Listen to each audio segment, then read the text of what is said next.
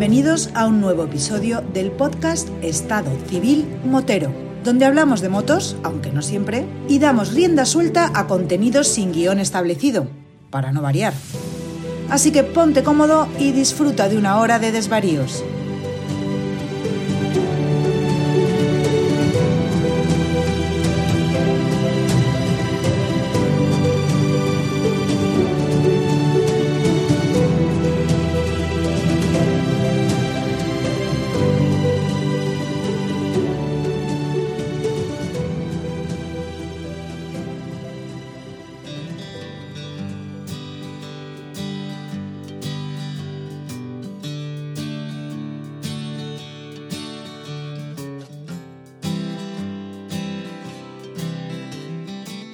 Pasa, chaval?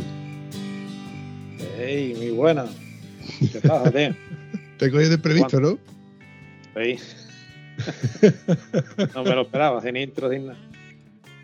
Hombre, a dolor, las cosas tienen que ser un poquito a dolor, porque es que si no.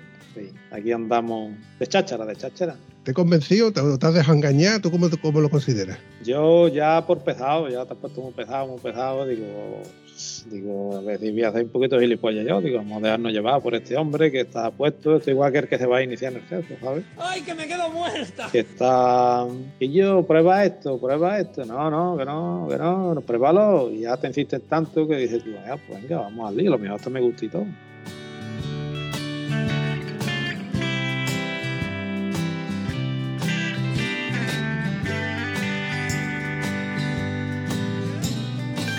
Vamos a dar por hecho de que yo soy muy pesado y que yo te he insistido mucho en que realizáramos un episodio donde yo pudiera hablar de mi buen amigo Jesús Mari, Jesús Mari Medina. En su día te puse el pegalata, pero yo y tú nos conocimos, bueno, ahora vamos a hablar cómo nos conocimos tú y yo.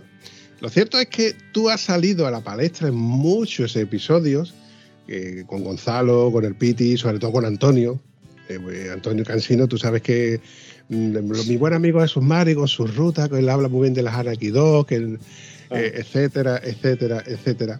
Eh, no había más remedio que de un modo u otro eh, te- te terminaras hablando en algún episodio del podcast de Estado Civil Motero. Aparte, que como buen amigo tuyo que yo soy, o te- me considero como buenos amigos que somos, Bueno, bueno, bueno, hace mucho tiempo que nos conocemos. son Y muchos es- años ya, y ahí va la siguiente pregunta. Jesús, si tú me tuvieras que presentar a mí, a algún amigo tuyo que no me conozca, ¿cómo me presentarías? ¿De qué nos conocemos? Pues conocernos, conocernos, que yo recuerde, fue en una gesada, ¿no? En- bueno, una concentración en esta del foro del GS800, ¿no? Y fue la primera vez, ¿no? Sí, sí, claro, la primera vez. Yo no te conocía de nada. Que tú venías con el de San Bartolomé, y no recuerdo más, y yo iba con el Tiesto. En aquel entonces montamos todos GS800, que tiene que ser 2010.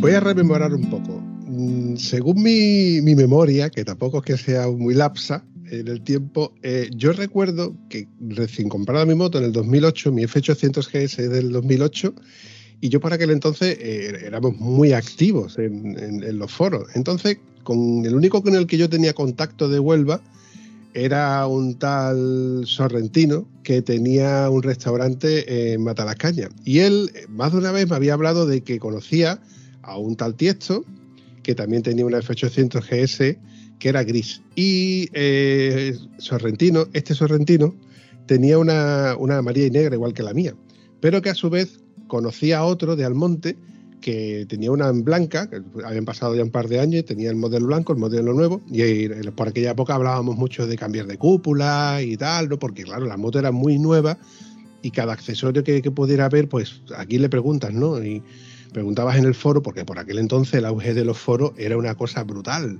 Era más que los WhatsApp, porque no existía WhatsApp tampoco, ¿no? Ni casi que ni, ni el Messenger de, de aquel entonces, mes- el Messenger, Messenger, puro y duro.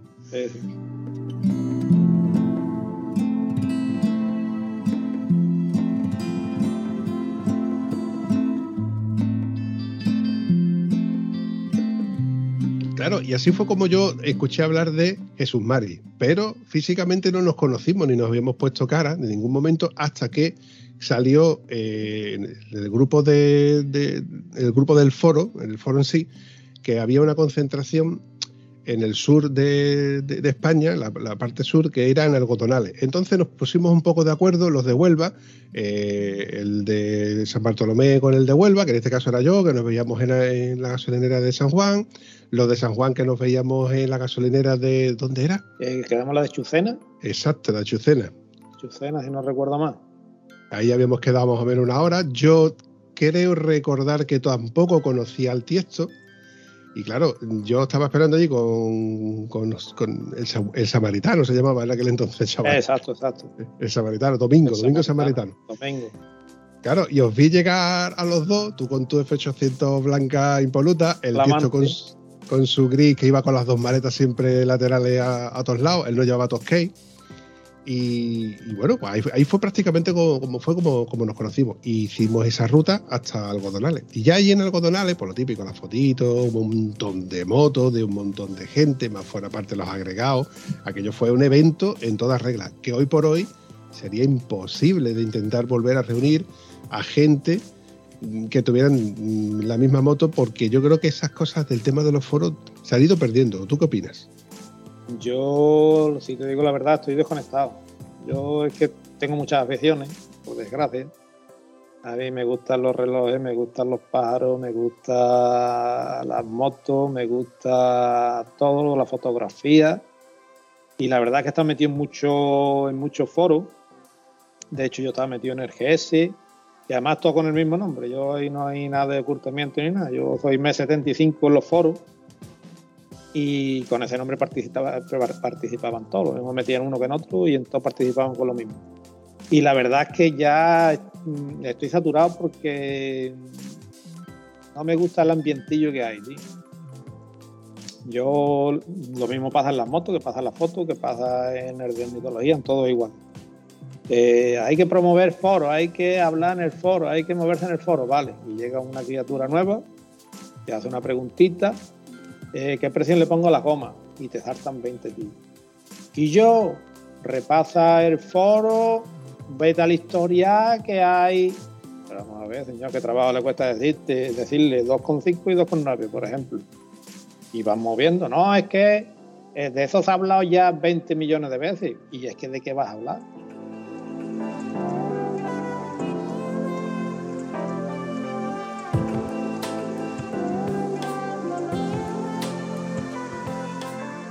Creo que las conversaciones, o sea, los temas son limitados, ¿no? Si llega alguien nuevo, lo mismo puede ser tío nuevo para la moto que puede ser nuevo para, las redes sociales.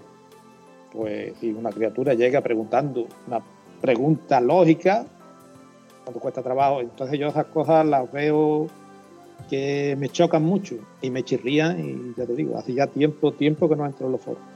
Yo Jesús, mm, siento estar en discordia con lo que tú estás diciendo. Pero te voy a explicar cuál es mi teoría. Te explico. Antiguamente yo recuerdo que en los foros existían los posts. Tú abrías un post sobre un tema que no estaba abierto y todo el mundo respondía a ese post con su versión y con su historia y con sus pros y sus contras. Y había muchísimo respeto en aquel entonces porque nadie decía una palabra más sonante. Es más, existían pequeñas reglas como por ejemplo no se pone en mayúscula porque se entiende que estás gritando, ¿no? O cosas así, yo recuerdo incluso.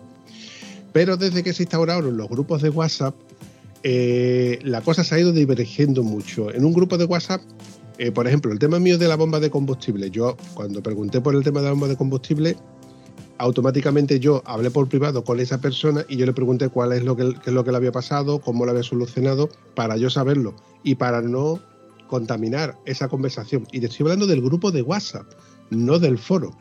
En el foro, por ejemplo, cuando alguien te dice, eh, oye, de la Heidenau, ¿qué, ¿qué opináis? Uf, lo típico. Yo, yo veis que pondría, escúchame, usa el buscador que se han escrito ríos de tinta sobre las Heidenau. Pues, eh, te digo de la Heidenau como te digo, por ejemplo, de las eh, famosas, ¿cómo era? Bridgestone Battlewing, ¿no? lo cual, de, de, hecho, yo creé mi propio post en el cual yo defendía a las Battlewing, cuando todo el mundo las tiraba por tierra. Pero bueno, creo que, creo que es la diferencia entre el antes y el después sobre el uso del foro. Antiguamente en el foro existían los posts y, existía un buscador donde tú podías buscar. Eh, de hecho, yo recuerdo que yo ponía Huelva y ya ahí encontraba yo la gente que era de Huelva y más o menos le mataba a los privados, donde tú en privado podías comentarle y podías escribirte y no tenías que contaminar un, hilo y hacerlo muchísimo más extenso. Pero creo que a partir de la introducción de los grupos de WhatsApp, ha sido cuando ya los foros se han ido des desiberjando, se han ido contaminando y ya creo que van a desaparecer precisamente por eso, porque ya la gente no se preocupa en buscar, sino que simplemente entra en el foro, abre un post que ya está repetido y pregunta ¿qué aceite le pongo? ¿Qué presiones le uso? ¿Qué, qué presiones le, cuántas vueltas le dais al pomo de la precarga de la suspensión, por ejemplo? Sí, sí, son. Yo no me refiero a eso, no, no lo quería decir por ahí, sino me refiero a la forma, a la forma de contestar de algunos en los grupos. Y yo, qué sé, yo seré más sensible que nadie, tío, pero a mí mm, la forma de contestar de cierta gente, igual que si hoy te metes en Facebook, y te mete en cualquier página de política o cualquier tío de esto, escucha cada barbaridad, cada barbaridad que se me quita. ya te digo, a mí me han quitado las ganas o me aburro, o es que el trabajo no me da tiempo, pero la verdad es que no encuentro el atractivo o, que ya tiene uno una experiencia y un bagaje en la moto que ya dices tú, bueno, ¿para qué voy a entrar yo en el foro? ¿Sabes lo que te digo, no? Para ayudar, para ayudar, hay cientos de personas ahí para ayudar en el foro. Yo no, ya te digo, yo entro de vez en cuando por entrar, porque el mantenimiento de la moto lo hago yo, entonces muchas veces se me va la pinza y, hostia, que tenía la presión de la goma. Yo sé la presión que lleva la moto, pero cuando me voy a meter, pincho, entro, y así pongo que, que he entrado en el foro, no lo dejo tanto tiempo cerrado.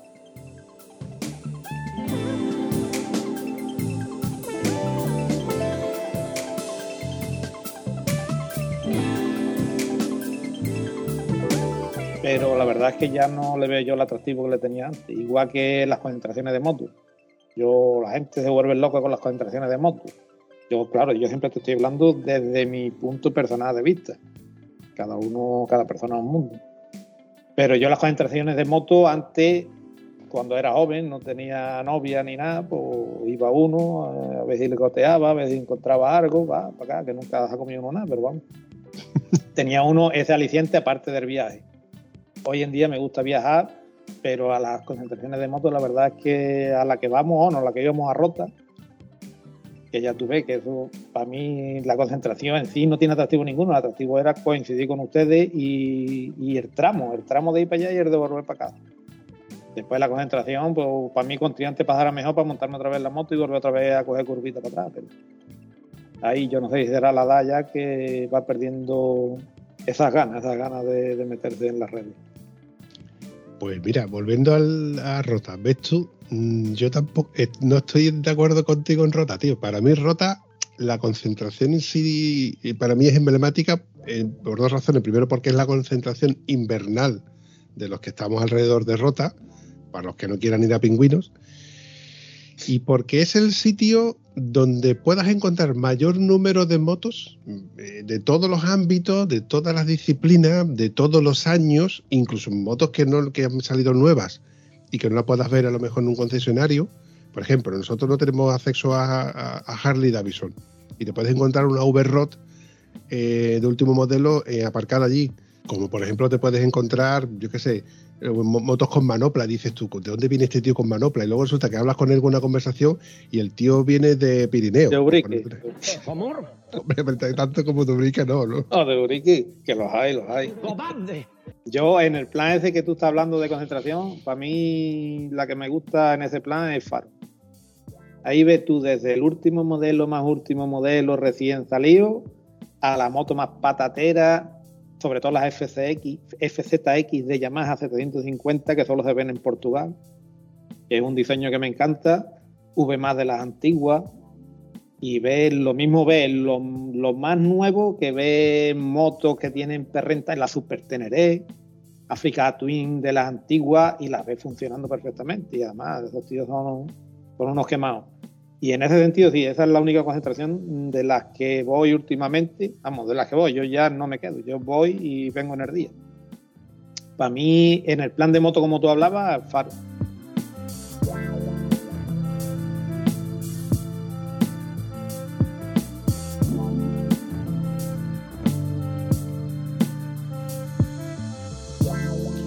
Hay un episodio en el cual sale el Voltio y él ha dicho de que rara la concentración que no ha ido y, que de hecho que de las primeras que ha ido ha ido contigo con una Yamaha Virago 535. ¿Qué tienes que ver tú con esa Virago? Esa moto fue mi segunda moto. Podemos hablar de las motos que he tenido, he tenido unas pocas. Venga, empieza del principio. Y, esa fue, bueno, yo empecé, empecé, empecé con una PXR 50. Esa heredad de mi hermano, vamos, heredad, se la compré. Y con esa, yo no me acuerdo, antes de tener carnet de moto, lógicamente, me ponía mi tabardito vaquero, me ponía mi pañolito tipo, tipo cowboy, me lo ponía en... Vamos, entonces no se llevaba casco ni nada, me lo ponía en, para taparme la nariz, vamos, para, el frío, para por la noche. Y cogía, me iba a los pueblos de al lado, me iba a Boyuyo, me iba a Rociana por mis caminos. Yo disfrutaba echando el paseo. Llegaba allí, me esperaba en cualquier pa, me tomaba un refresquito, porque yo no, no bebo alcohol eh, no por nada, sino porque no me gusta. Llegaba, me tomaba mi refresquito y con las mismas cogía mi motito para atrás. Mi ondita PXR con las suspensiones que tenía, cogía su bachecitos, iba levantando la rueda, en plan cutre, pero vamos, yo disfrutaba como un enano. Pasaba mucho frío y eso fue lo que me enganchó en las motos. De ahí pasé a la Virago esta que estamos hablando, que esta Virago era de la hermana de Antonio Guitá, de Conchi, a Conchi se la compró el padre del Bortio.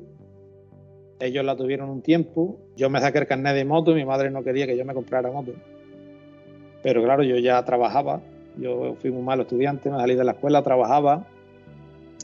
Y dije que me la compraba. Yo tenía dinero, pues me la voy a comprar. Y dije mi madre, como te compré la moto, no entra en casa. Digo, vale. Me compré la moto. Seguí entrando en casa, pero se llevó mi madre una semana sin, sin hablarme.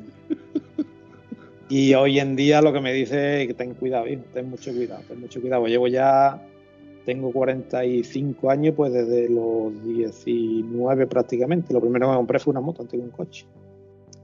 Fue esa Virago 535, a la que hice muchos kilómetros. Y a muchos sitios iba con el Bortio detrás. Que por cierto, la 535 todavía está andando. Todavía está andando, que la tiene la amiga Yolanda. Que los otros días se lo recordé porque subió una foto al, al Facebook y ponía ya fotos con todas las motos que he tenido y digo, la Virago 535 es la mejor moto de todas las que has tenido. Y me dijo, no te equivoques, que aún la tengo, digo también, ¿verdad? Muy buena moto con esas colas, esas escape, cola de P, que van a escape libre, y yo recuerdo que disfrutaba como un cochino.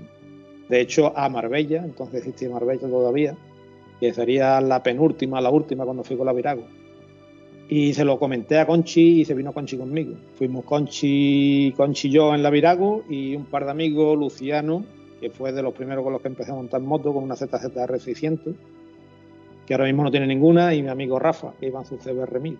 Y disfruté, disfruté bastante con esa moto. Con ella tuve un accidente.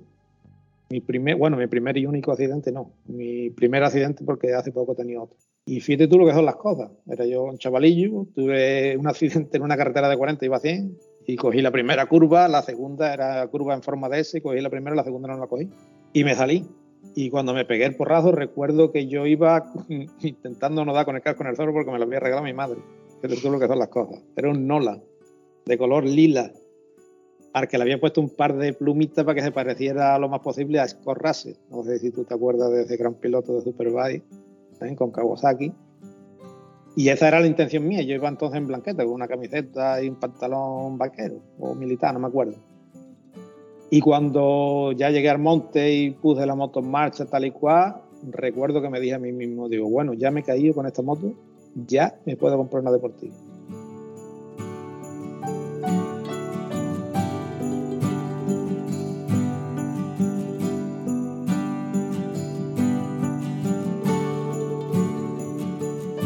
Y así fue, porque yo era, era un asiduo lector de motociclismo, de moto verde, y todos, los, apartados técnicos es lo que más me gustaba leer, más que cómo quedaba Rain en aquellos tiempos, Duhan. Lo que más me gustaba leer era el apartado técnico, la conducción, que me acuerdo que había unos apartados que te venían, pues esta semana cómo trazar las curvas, esta semana cómo frenar, y todo eso me lo empapaba, me lo leía y me lo releía. Y claro, hay que empezar con la moto pequeña, luego la moto más grande y así sucesivamente. Pues cuando pegué el porrazo con mi Virago 535, me puse de pie, no tengo nada, tal igual. Digo, bueno, pues la siguiente ya una deportiva. Y en aquellos entonces la deportiva era una Yamaha FZR 1000 Epsu del 91, con faros helisoidales. Pepinaco, pepinaco, tío. Pepinaco. Es una máquina de consumir aceite, pero la moto en sí era un pepinaco. Que se la compré bueno de Santi. algunos de los que escuchen el podcast. ¿Santi Moto? Santi Moto, el pobre, que fallecido ya con, de cáncer hace ya unos años. Hace bastantes años. Sí. Y recuerdo yo que mi jefe por aquel entonces era motero también. Eh, practicaba motocross, también montaba en moto.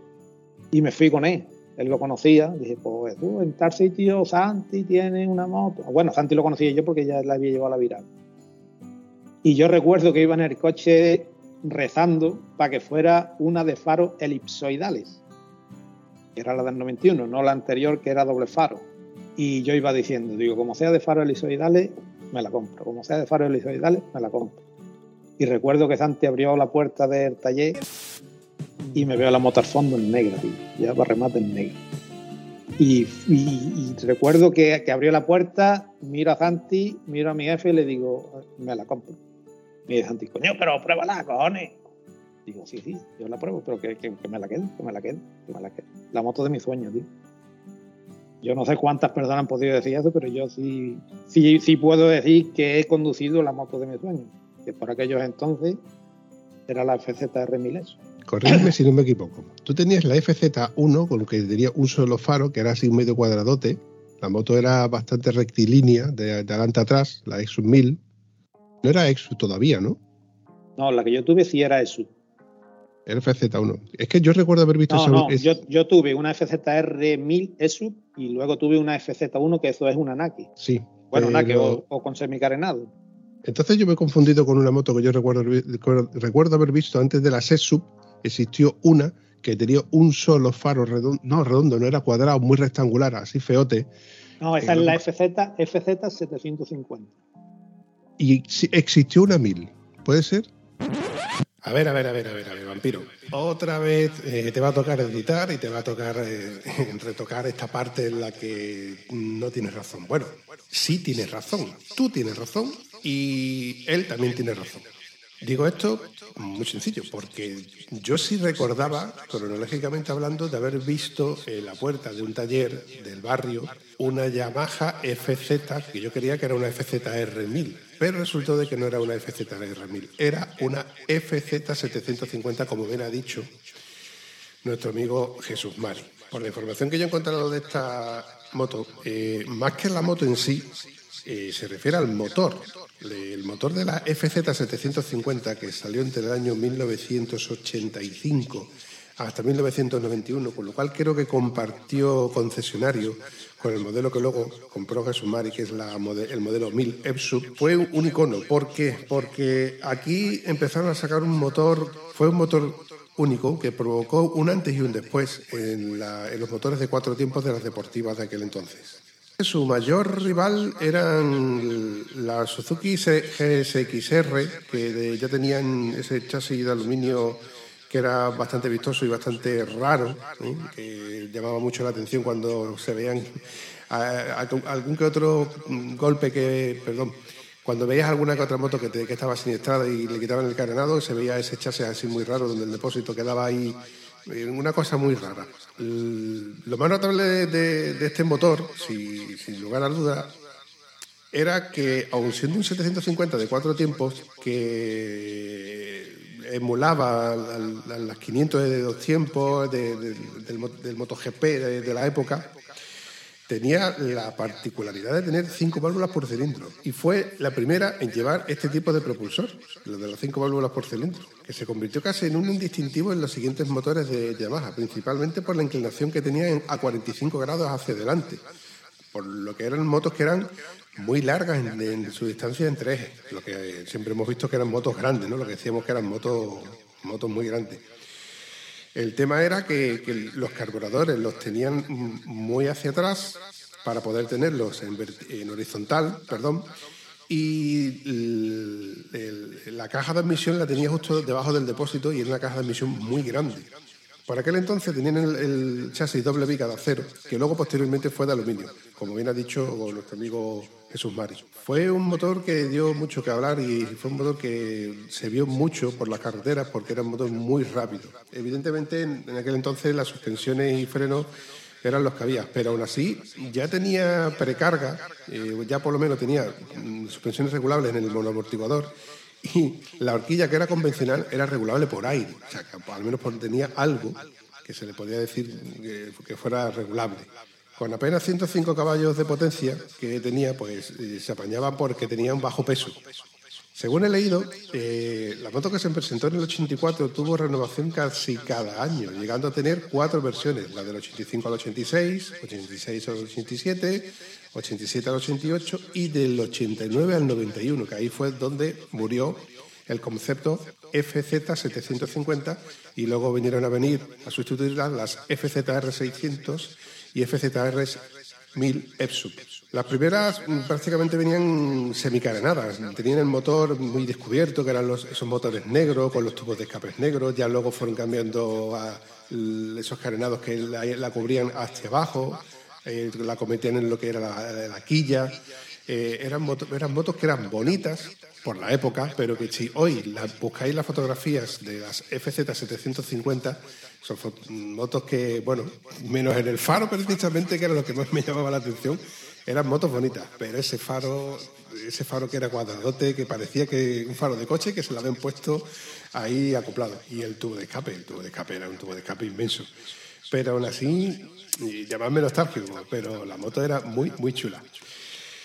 Esta moto, además, eh, figura en los libros de historia de la competición al haber ganado en 1986 las 200 millas de Daytona con Eddie Lawson como piloto. O sea que estamos hablando ya de una moto bastante mítica. Y hay una leyenda urbana que cuenta que nuestro rey, nuestro antiguo rey, que, decían que era motero, pues era con la moto con la que se escapaba por las noches de, Palacio para dar sus vueltecitas nocturnas. Ahí queda eso.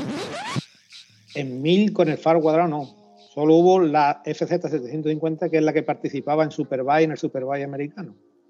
Y era el modelo que sacaron para el Superbike americano. esa la tenía mi amigo Francis Pamuy. Tuvo una y bueno, él se la vendió creo que a un municipal de aquí del pueblo y mi amigo Vicente, que está loco perdido, Vicente Racing, que con él me monté, me monté la primera vez, la primera vez, sí, la primera vez, creo que sí, fue en esa, en la FZ 750, la segunda vez de paquete también, que era yo, no tenía moto, fue en una FZ R600.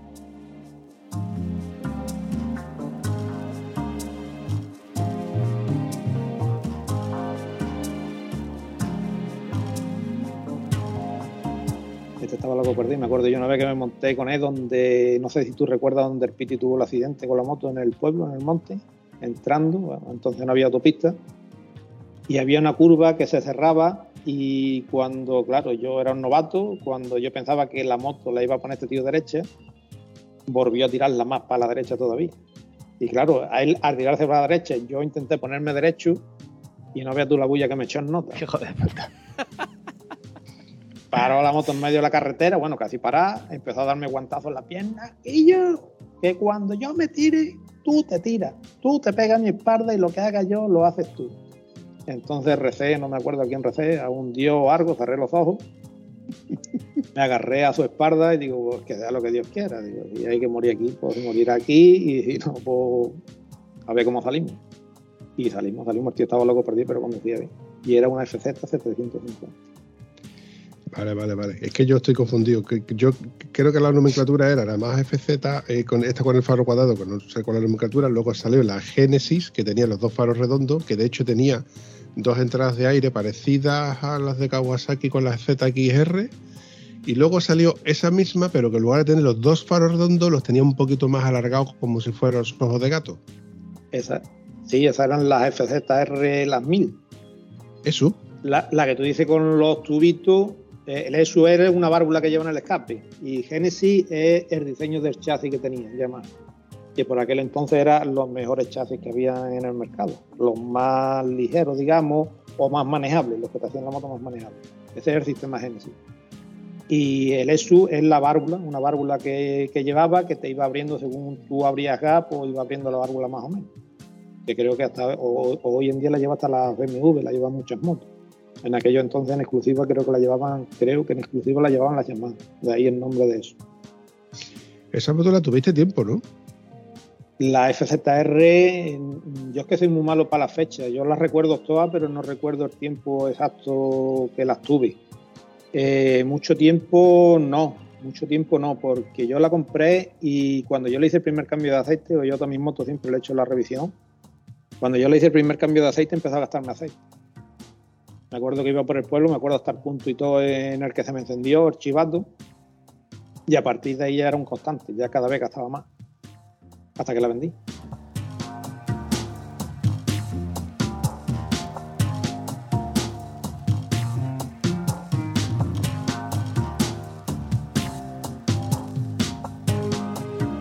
La vendí y Arque se la vendí la compró en el monte, se fue a Sevilla y me llamó que entrando a Sevilla se le había encendido la reserva del aceite.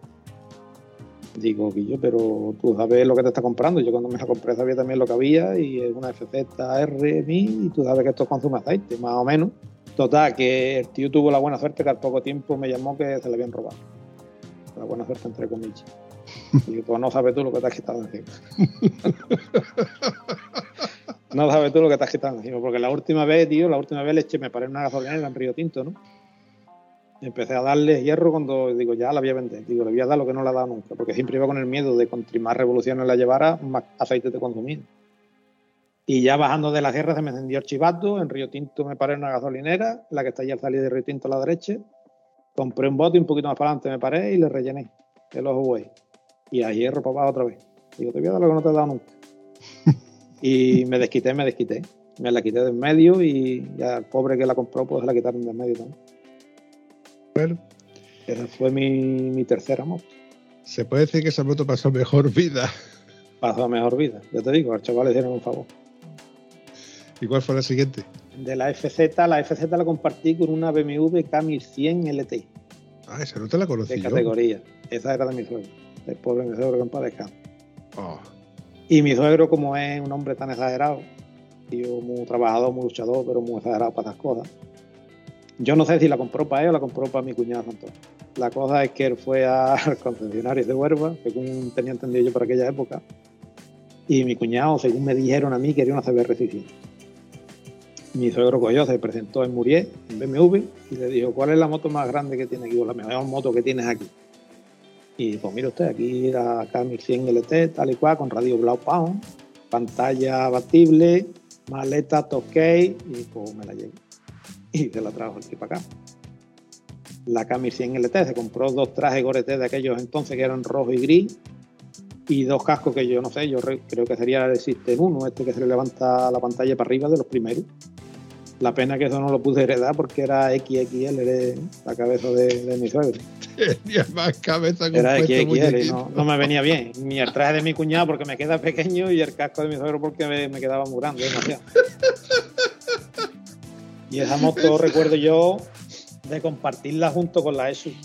Cuando salía con mi mujer, entonces mi novia pues, cogía la BMW y algunas veces también iba solo la BMW, pero la compartía, la compartía las dos.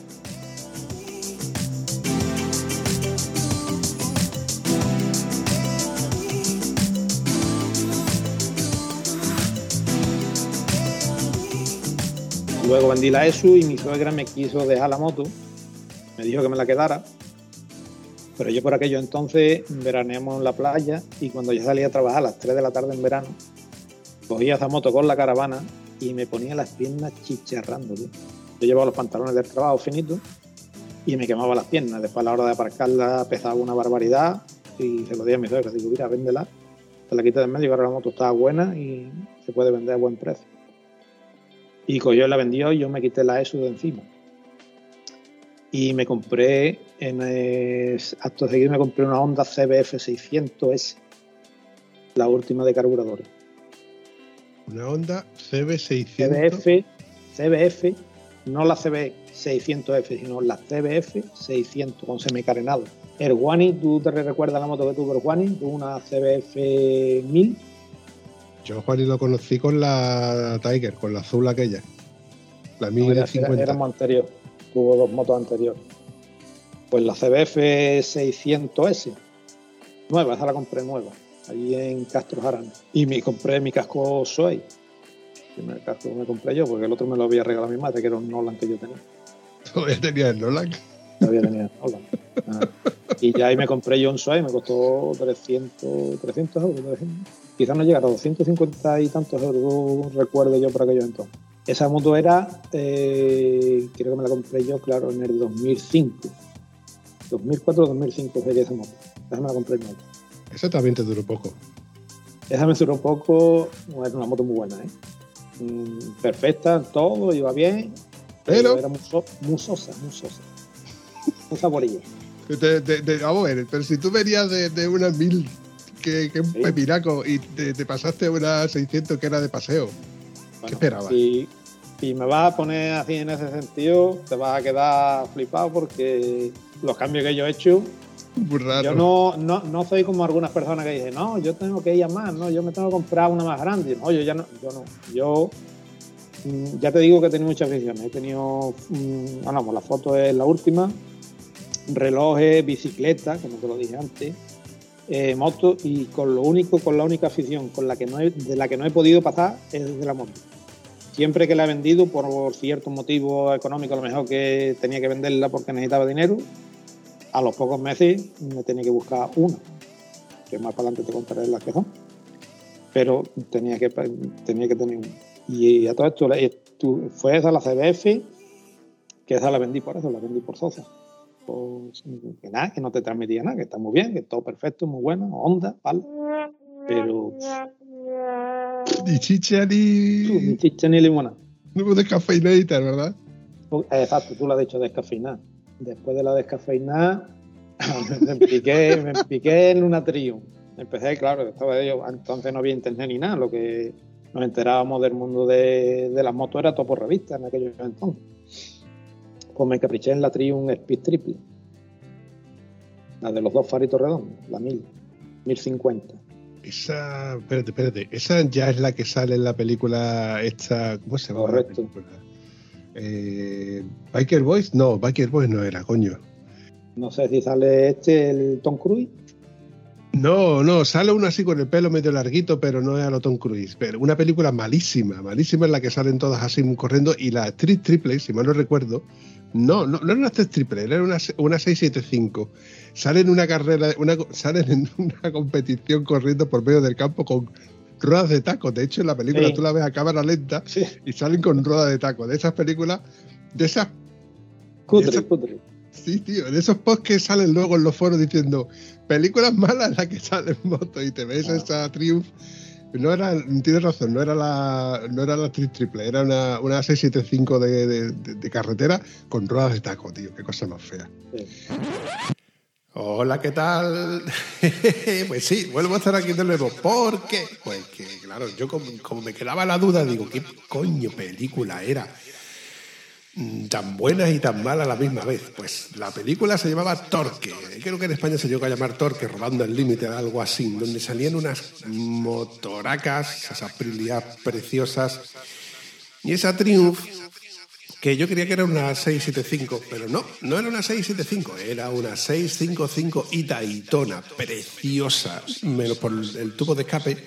Y esa toma donde en internet, si la buscáis, se ven las tomas falsas donde le ponen ruedas de taco en esa pelea, bueno, en esa lucha donde están persiguiendo por medio del campo, donde luchan esas dos pedazos de pibones, eh, la rubia contra la morena, pegan choques de moto contra moto en el aire, eh, hacen invertidos y chocan las ruedas traseras con las delanteras, unas cosas tipo ninja que, bueno, mm, eh, os recomiendo que veáis la película porque es en aquel entonces me, pareció chula, Mm, entre otras cosas por la sensación de velocidad, las motos, los actores que eran conocidos.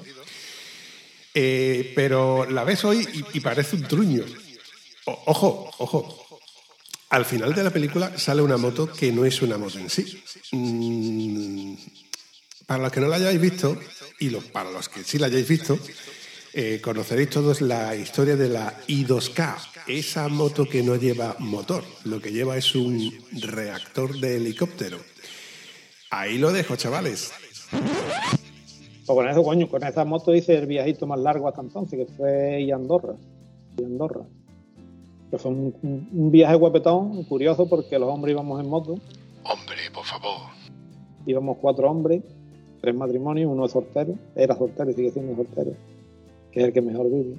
en toda la boca! Y las las mujeres iban en coche. Tres mujeres iban en coche y cuatro hombres íbamos en moto. Qué Y fuimos hasta categoría. Andorra. Qué categoría. Gran viaje, viaje. gran viaje. Pues estamos replanteándonos volver a hacerlo. Pero en vez de tirar para Andorra, tira para Asturias por ahí. A ver, a ver, a si nos deja Pedro Sánchez. ¿Que no puede hablar aquí de política? No, ¿no? A ver, yo No te tengo. corta. No, no, no, pero las cosas como son. Yo tengo dos normas que no están escritas, pero son dos normas que hay que seguir a rajatabla en el podcast. No se puede hablar ni de fútbol ni de política. Eso es así, compadre. Eso sigue siendo así. Que siguen teniendo a la gente engañada, Por coño. eso te digo, porque a ver si podemos. Estamos ahí echando una huchita, a ver si no nos quitan la hucha antes de que nos vayamos de viaje. Pero fui con ella Andorra. Estuvo, estuvo bien, un viaje muy bonito. Ya allí, claro, allí las mujeres aparcaban el coche y nos desplazábamos por Andorra, los Pirineos y demás, nos desplazábamos en, en moto. Vamos, los Pirineos, de Andorra prácticamente no salimos. Andorra entramos en Francia y poco más, y para abajo. Muy bien. Que ahí pasé, tuve una sensación muy mala, que a más de uno le habrá pasado, a ti no te ha pasado nunca, de quedarte dormido en la moto. Uf, yo solamente me he pasado una vez y no quiero ni recordarlo porque es el miedo, el miedo que me entró fue de, de parar y decir, ¿y ahora qué hago, tío? Porque o sigues para adelante o, o intentas de buscar, pero es que eh, fue, eh, fue de madrugada y de esos sitios que, coño, si vas por lo menos por la autopista, paras en una gasolinera que, que tú veas que tiene una luz encendida y pides, yo qué sé, un café, un Red Bull, lo que sea. Pero es que iba por carreteras de estas sinuosas donde no encontraba ni tráfico y, iba súper aburrido. Y lo pasé mal, ¿eh? Psicológicamente me afectó. Sí, no, bueno, a mí me pasó, eh, vamos, pasó, yo creo que le pasó a más de uno, pero yo recuerdo de ponérseme los pellos de punta. Era de Zaragoza a Madrid, íbamos a Toledo hace noche, esa noche en Toledo, y eran las 3 de la tarde, creo, o las 4 de la tarde, no sé si acabamos de comer, total, que era autopista, toda llana. Y yo recuerdo de decir, hostia, me he quedado dormido. No se me fue la moto para ningún lado, pero yo recuerdo de, que se me pusieron los vellos de punta y me entró un frío y de pensar, digo, hostia, tío, que, me he quedado dormido, que esto es serio, tío, que, que te pega un trancazo y no te enteras. Me pasó, me pasó. Yo que yo recuerde, vamos, en moto la única vez. En coche me ha pasado también un par de veces, pero vamos, en moto la única vez. En coche es hasta normal, porque entre que vas escuchando música cómodamente, vas sentado cómodamente y vas con una calefacción o aire acondicionado cómodamente, es casi normal. Pero para mí era, siempre había sido algo que yo decía, es impensable de que un tío se pueda quedar dormido, porque en primer lugar tú estás guardando el equilibrio, en segundo lugar tú estás con la inclemencia del tiempo, pasando frío, pasando calor, si te quedas un poco así, te levantas un poco la visera, pero tío, te, te- te tiene que coincidir justo en ese preciso instante en el que te has quedado dormido y sin darte cuenta has recorrido, no sé, lo mismo 7 metros que 70. Algunos metros, exacto. Y es complicado, además, que vienes cargado de kilómetros. Y, y la típica historia de, de, no iba yo con mi mujer atrás y de buena primera me noto que se mueve y es que se había quedado dormida. ¿Cómo coño se puede quedar una mujer dormida montada atrás, tío? Pues aquí en el monte había una que lo hacía con mucho arte, que es la mujer de Manolo del Taller. Esa he llegado yo ahí, íbamos para Marbella, camino de la autopista, y esa mujer iba con sus dos manitas puestas en el regazo, ¿vale? Entre el culo del marido y su barriga, y esa mujer se echaba a dormir, tío. Lo recuerdo yo perfectamente, me puse al lado y me hartaba de reír, bueno, me hartaba de reír, después pensaba, digo, esta mujer no se va para el lado. Pero la, esa mujer hacía muchos kilómetros, una mujer ya mayor, iba en una CBR 1000 y la mujer se quedaba dormida, tío, en el camino. Alucinante. Habilidad. Habilidad, habilidad. Eso es lo que dan los años. En fin, seguimos con las motos. Yo creo que sí, que- porque yo, Yo creo que iba- me quedan unas cuantas. Sí, la CBF fui a comprarme la Triumph. Bueno, fui a comprarme. Fui a verla y cometí el error de llevarme a mi mujer. Oh.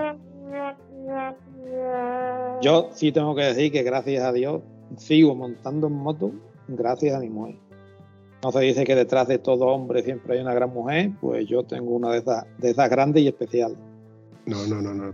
Permíteme que te corrija. Detrás de un gran hombre y una mujer asombrada.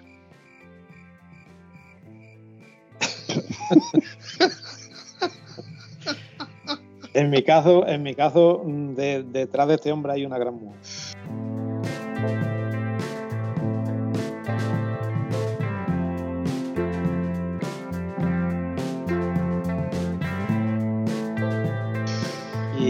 Verdad es que sí, gracias a ella sigo montando moto porque ella es la que me anima, ella es la que me dice sal. Eh, cuando me ve en casa agobiado, niña, al favor de coger la moto y vete, vete a donde sea, pero quítate de en medio. Pues eso que tiene un amante muy bueno, una de dos, yo no lo sé.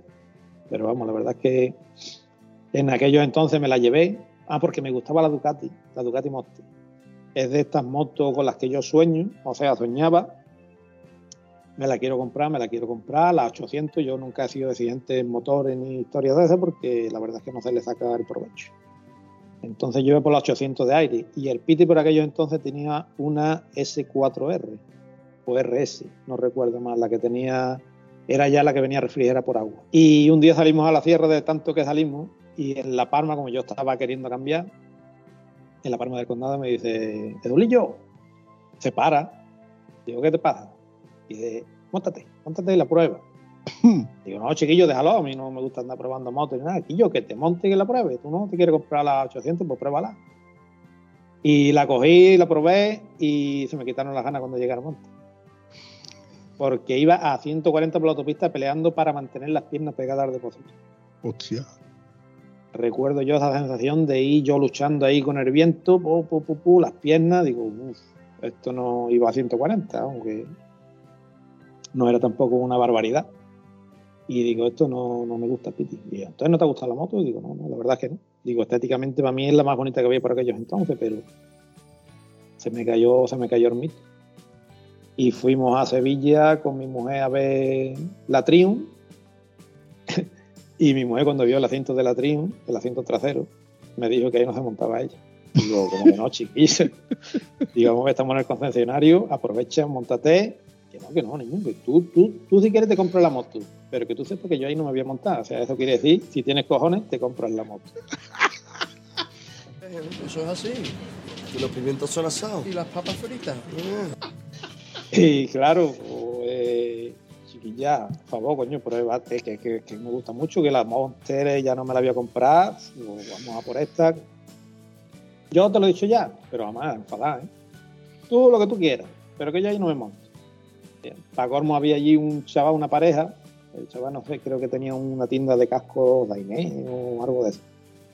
Y tío también a ver la moto y se monta la parienta con él, los dos allí en parado. Se montan en parado, se baja la parienta y se pone al lado de mi mujer.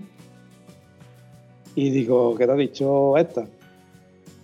Dice que eso es lo más incómodo en lo que se ha montado ya. Así que ya sabes tú lo que te quiero decir. Tú si quieres te la compras, pero que sepa que vas a salir solo en moto. Y tal como salí de ahí, me volví a parar en Santi, viniendo de Sevilla. Y Santi tenía por aquello entonces la FZ1 que acababa de salir. Era el primer modelo. La FZ1S, que era la semicarenada. Y la vi y me quedé con ella. Esa sí le gustó. Dice, niño, esta me encanta, me gusta. Digo, "Eh, pues, la encargamos. Pero lo que no me gustaba de la FZ1, tío, era el tubo de escape ese tan inmenso que tenía detrás, tío. Era diferente, yo lo cambié desde luego. Creo que es la única moto que yo recuerde que yo le haya cambiado el escape, sí, porque las otras que he comprado venían con los escapes, ah bueno, no, y una de las XT también. Le cambié, le puse un Leo Vinci. ¿Tú sabes que con esas motos yo tenía un problema? Porque no diferenciaba las 600 de la 1000. Tú las veías las Ya. dos venir de frente y no las diferenciaba. Y sobre todo cuando te montabas, te montaban ella y era una moto muy pequeña. A mí me dio una sensación muy rara porque tenía un depósito muy corto. El manillar lo tenía muy cerca. Un manillar plano, que era por aquello entonces no se veía, hartito. Y la verdad es que me dio buenas sensaciones, mi mujer se montó, le gustó y, no, nos la quedamos.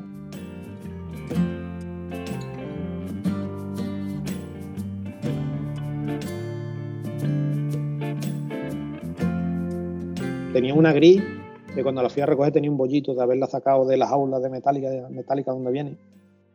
y me dijo que me lo iba a arreglar al hombre. Yo te hago un descuento, te lo arreglo. Fuimos serviciadas antes, siempre ha sido así. Y, y yo me gustaba la gris. Pues me gustaba la gris. Total, que, que no quedaba bien y que no, que otra moto. Y yo, pues es que la gris ahora va a tardar. Te tendría que quedar con un azul. Y empecé a darle vuelta, darle vuelta, darle vuelta. Lo consulté con mi mujer y por el azul, por el azul. Y me compré el azul, la verdad es que me encantó. Por lo veces me gustaba después más que el gris. Me gustaba más que el gris. Y me saqué el azul. Que esa, esa moto, esa fue una de las mejores que he tenido. Yo no te puedo decir qué moto ha sido la mejor, pero sí te puedo decir que la FZ1 o fue con la que más disfruté por aquellos entonces. Le hice, la vendí con 45.000 kilómetros. No le cambié el kit arrastre en todo el tiempo que la tuve. Las pastillas de freno, no sé si, creo que tampoco llegué a cambiarlas, solo cambio de aceite y para adelante, ni, ni reglajes de válvula ni siquiera. Y le hice 45.000 kilómetros. Que esa fue la primera moto que vendí por necesidad. Entonces tenía yo un negocio, el taller mío de, de reparación de motosierra y demás. Y ahí la tuve que vender. Y hablé, me llamó un tío de Madrid, estuvimos hablando por teléfono. Yo soy muy claro, soy una persona muy clara, no me gusta andar con, con remilgo ni con tonterías, excepto con la ESU, que no le comenté al tío que costaba aceite, pero vamos, que si el tío leía en la revista tenía que saberlo. Y el tío empezó a hablar conmigo, quedamos en tal punto, quedamos en Córdoba. Yo me desplacé hasta Córdoba, digo, Guillo, a ver si después vas a venir, dice, si la moto está como tú dices, me la quedo. Y fuimos a Córdoba, el tío se montó en la moto, Eh, andaría 200 metros, se dio la vuelta.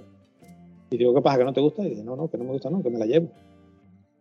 Digo, vamos, ya se lo había dicho yo por teléfono. Digo, bueno, pues la única pega que tiene la moto es el kit de arrastre y que cuando llegues a Madrid lo vas a tener que cambiar. Que es, el de origen. El tío se la llevó hasta hoy, contentísimo con la moto.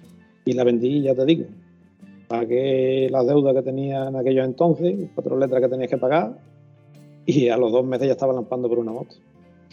Canija, yo no puedo estar sin, sin moto. Oh, búscate una. ¿Qué moto te vas a comprar? Pues una económica, una XT. XT 660R. Buena moto. ¿Seguro que era la XT660? XT 660R. ¿Seguro? Segurísimo. Tuve dos, una de ellas. Ah, vale, vale. Es que yo recuerdo que yo te, yo recuerdo que tú has tenido una XT660 azul. Sí, dos, las dos hacia azul. Vale, pues entonces que yo te he conocido. Vale, vale, entonces estoy yo confundido. Porque. Bueno, sigue, sigue hablando de la primera XT660 azul. Ahí está. Eh, fue una XT, vamos, XT que fue el amigo Antonio. Antonio Vital, quien si no. Que tenía un amigo en Gibraleón del tema de la bicicleta, de cuando nosotros salimos en bicicleta. Y yo, pues, Fulano, tiene una XT que la quiere vender, esta nueva, tal y cual. Allí que nos encajamos los dos la vi efectivamente, tío, la moto nueva, estaba estropeada del tiempo que llevaba a parar, estropeada no, estaba feota del tiempo que llevaba a parar, pero la moto nueva.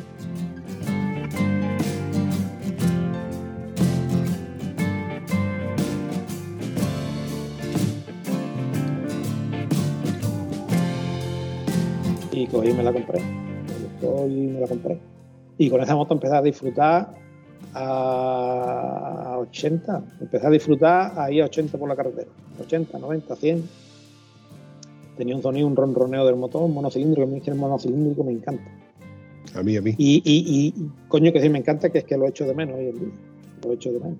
Y con esa moto empecé yo a disfrutar de ir a 80. De coger berrocar, porque con la FZ también tuve dos sustos gordos tuve dos sustitos gordos, ya tenía yo a mi hijo en el mundo, que hoy tiene 13 años, en aquello entonces estaba casi recién nacido. Y me pegué dos sustos gordos de esto que tú una vez que pasas y estás escapado, te deja venir y dices, ¿qué hago? ¿Me paro y me pongo a llorar? ¿O sigo como si no hubiera pasado nada? Y en las dos decidí seguir como si no hubiera pasado nada, que precisamente las dos iba detrás del mismo tío. Fueron dos días diferentes detrás del Melena, con su Aprilia RSV 1000. Okay. Bueno, detrás, él venía detrás mío, la verdad es que él venía detrás mío. Y una, una fue cogiendo una curva derecha que me metí en el carril contrario. No, pisé la raya blanca y me metí en, cuando empecé a meterme en el carril contrario me encontré una moto de frente. Y el chaval por la raya blanca, por la parienta. voy a retomar el tema de, de Berrocal. Yo lo he hablado muchas, muchas veces con Antonio y lo he hablado muchas veces con, con todos vosotros. A mí no es que me disguste Berrocal. Berrocal es la típica carretera que me gusta porque es donde el neumático nunca se va a quedar plano. Nunca. Pero a mí me gusta coger el Berrocal cuando voy solo, no cuando voy con alguien. Porque cuando voy con alguien me siento presionado. Y aun siendo el último, no quiero ser el último, no quiero perderlos de vista. Pero llega un momento en el que voy por encima de mis posibilidades. No voy realmente por encima de mis posibilidades, pero creo que no voy, no voy cómodo. Y al no ir No a, vas a gusto. Pues la sensación mía de ir, por Berrocal no es de ir, no es de ir cómodo, no es de ir a gusto. Y en Berrocal lo mismo te puedes encontrar que te ha salido un camión o un tractor de una de las vías precuarias que hay por allí y te deja un poco de arena y entonces cuando te pegas el susto, solamente de verlo, porque vas tú cómodamente enlazando una curva con otra, una curva con otra, una curva con otra y de buena primera dices tú, uy, pero yo he cogido Berrocal en la versión corta y en la versión larga que te enlaza con Sevilla.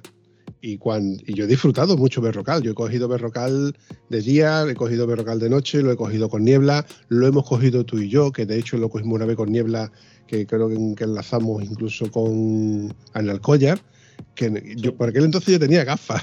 Recuerdo que tuviste que pararte porque- fuiste a buscar porque me dijiste, papi, ¿qué te pasa? No, que, que llevaba la visera levantada con la gafa y con, con la, con la propia niebla las gafas se empañaron y al final me tuve que guardar las gafas de B en el bolsillo. Esa, de esas anécdotas que, que vamos encontrándonos tú y yo.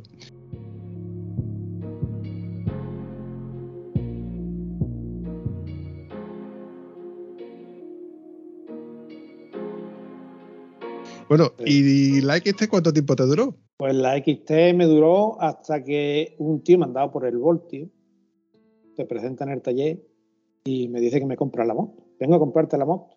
Digo, ¿cómo? Dice, no, que vengo, me ha mandado fulanito, eh, un tal Alberto, yo no sé qué, que me ha dicho que tú vendes una XT. Y vamos a ver, este tío, yo no he dicho nada, yo le comentaría lo mejor que la quería vender o algo, pero un comentario como te puedo hacer a ti. Y yo, pues cualquier día vendo los vuestros. Y él no entendió ni chica. El primero que se presentaría, el primero que vio por allí, pues le dijo que yo vendía la XT y se presentó el chaval de Sevilla. A ver la XT, digo, mira, pues ahí la tiene prevalada y la quiere comprar, pues yo la vendo. Coño, la probó y se la quedó. Y me dejó el tío sin moto. Y en aquellos entonces, pues estaba yo otra vez con dinero y me compré. No, empecé a ver para comprarme una GS 1200, esta de que todo el mundo habla, que yo la GS 1200 tal y cual, pues, ver, pues, pues, vamos a buscar. La verdad es que a mí también me gustaba estéticamente y me fui con el amigo Juan Jesús Pitti. Fuimos a Sevilla, él, ya- él- él creo que tenía entonces una R1200R, creo. No sé si tenía. La Sí, tenía una R1200R. R1200R gris. Ahí está. Y vimos una en Sevilla, pues vamos a buscar moto tal y cual. Venga, pues venga, vámonos a Sevilla. Fuimos a un pueblo a las afueras de Sevilla y vi una amarilla y digo, hostia, pues a mí me atrae. Y este, "Shh, tú tranquilo, tú déjame a mí que yo hable con el tío. Y el tío, tú sabes cómo es, empezaba a meterle los dedos, pim pam, que yo y esta moto, tal, uh, yo veía que la moto estaba descuidada. Digo, que yo estos arañazos que tiene aquí. Dice, no, es que cuando voy a la playa la parco en, en la acera, en la calle, y los niños son muy graciosos y me han arañado el depósito. Digo, oh, qué cojones. Duerme la moto en la calle. Bueno, punto negativo. Todo lo que hacíamos era darle vuelta y el pito todo lo que hacía es muy pájaro y empezaba a meterle los dedos al. Hasta que dice, ponme la moto derecha, ponte en el caballete, al favor. Yo entonces era muy verde, yo la estaba viendo y digo, tío, yo la quiero, tengo para comprármela o la quiero. Y él me, yo lo miraba y digo, Piti, no, me la quedo. Y, no, no, no, no tú, tú, tú tranquilo. Se agacha el muchacho para abajo y cuando ve el ojo de güey que estaba eso de la mitad para abajo, dice, vámonos de aquí ahora mismo. Digo, ¿por qué? Dice, vámonos de aquí, esta moto no es para ti, bolillo. Y la dejamos por eso precisamente, por el aceite. Yo ya tenía el trauma con la ESU, que ninguna más me ha dado problemas, excepto la ESU. Y así hablando por el camino, dije, Quillo, ¿por qué no te llega a BMW, a Huerva, a Murier, que ha salido, ah, no, que ha salido no, estaba la 800, dije que está la moto del IRRA. Mira la moto del IRRA, que esa moto nueva te va a salir casi igual que la 1200 de segunda mano, las trenas tú, no seas tonto, tus cosas, te la garantía, tal y cual. Total, que fui para allá con mi mujer también. La vimos, nos gustó y el Muriel me encasquetó la que tenía allí. Pues yo nunca, nunca, sí tengo que decir, que en todos los años que llevo y en las 13 o 14 motos que he tenido, ninguna ha tenido ABS. incluyendo la Camry 100 LT de mi suegro, que cuando yo la cogí, como no se le había cambiado nunca los líquidos de freno, él a veces se le fue y me cobraban en todo moto 600 euros por, la por ponerle la ABS.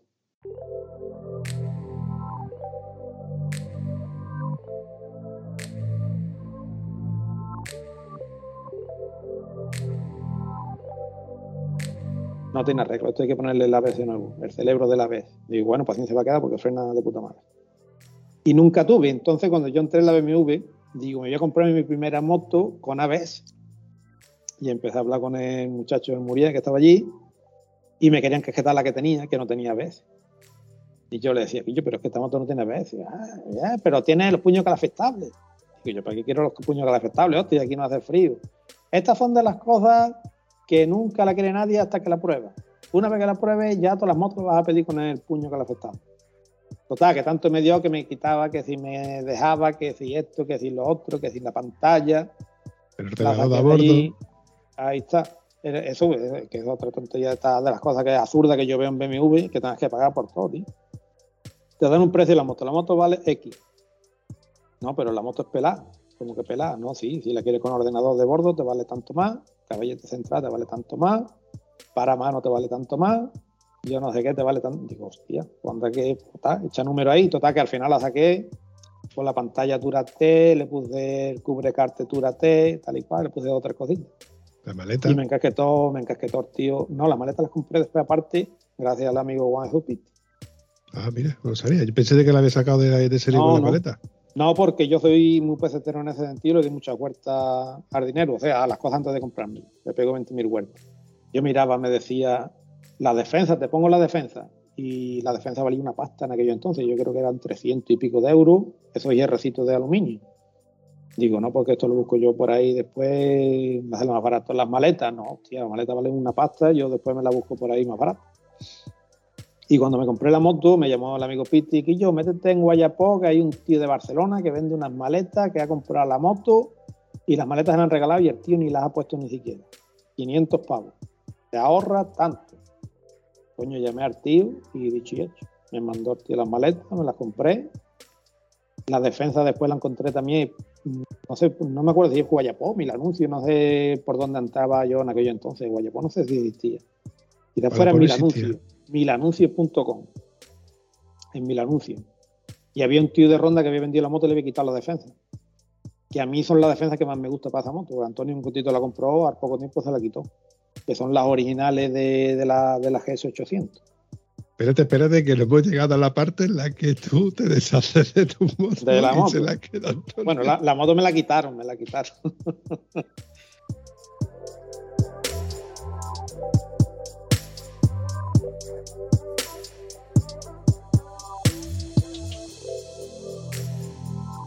la moto me la quitaron porque con esa que hice yo, bueno, esa no me hice comprarle, entonces me apunté yo al CTA fui también socio del CTA.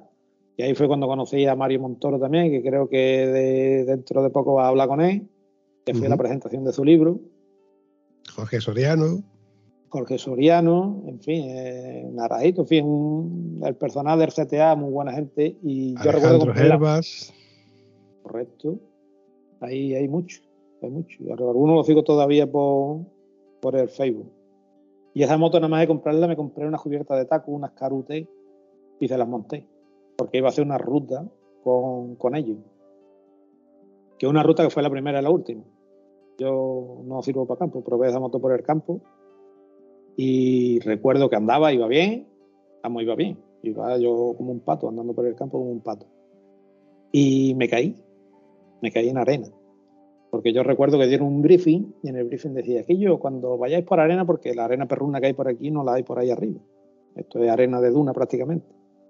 Y aquí te decían, yo cuando tú veas que la moto te colea, encaja a fondo que la moto se endereza.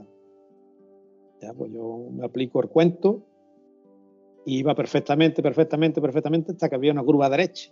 Y en esa curva se cayó un tío que iba en una GS 1200 precisamente preparada con llanto de 21 delante y demás. Se cayó, vamos, prácticamente casi parada la curva. Y yo no sabía por dónde salir. Y al cortaga se me clavó la rueda adelante, se me giró el manillar y al suelo que te fui.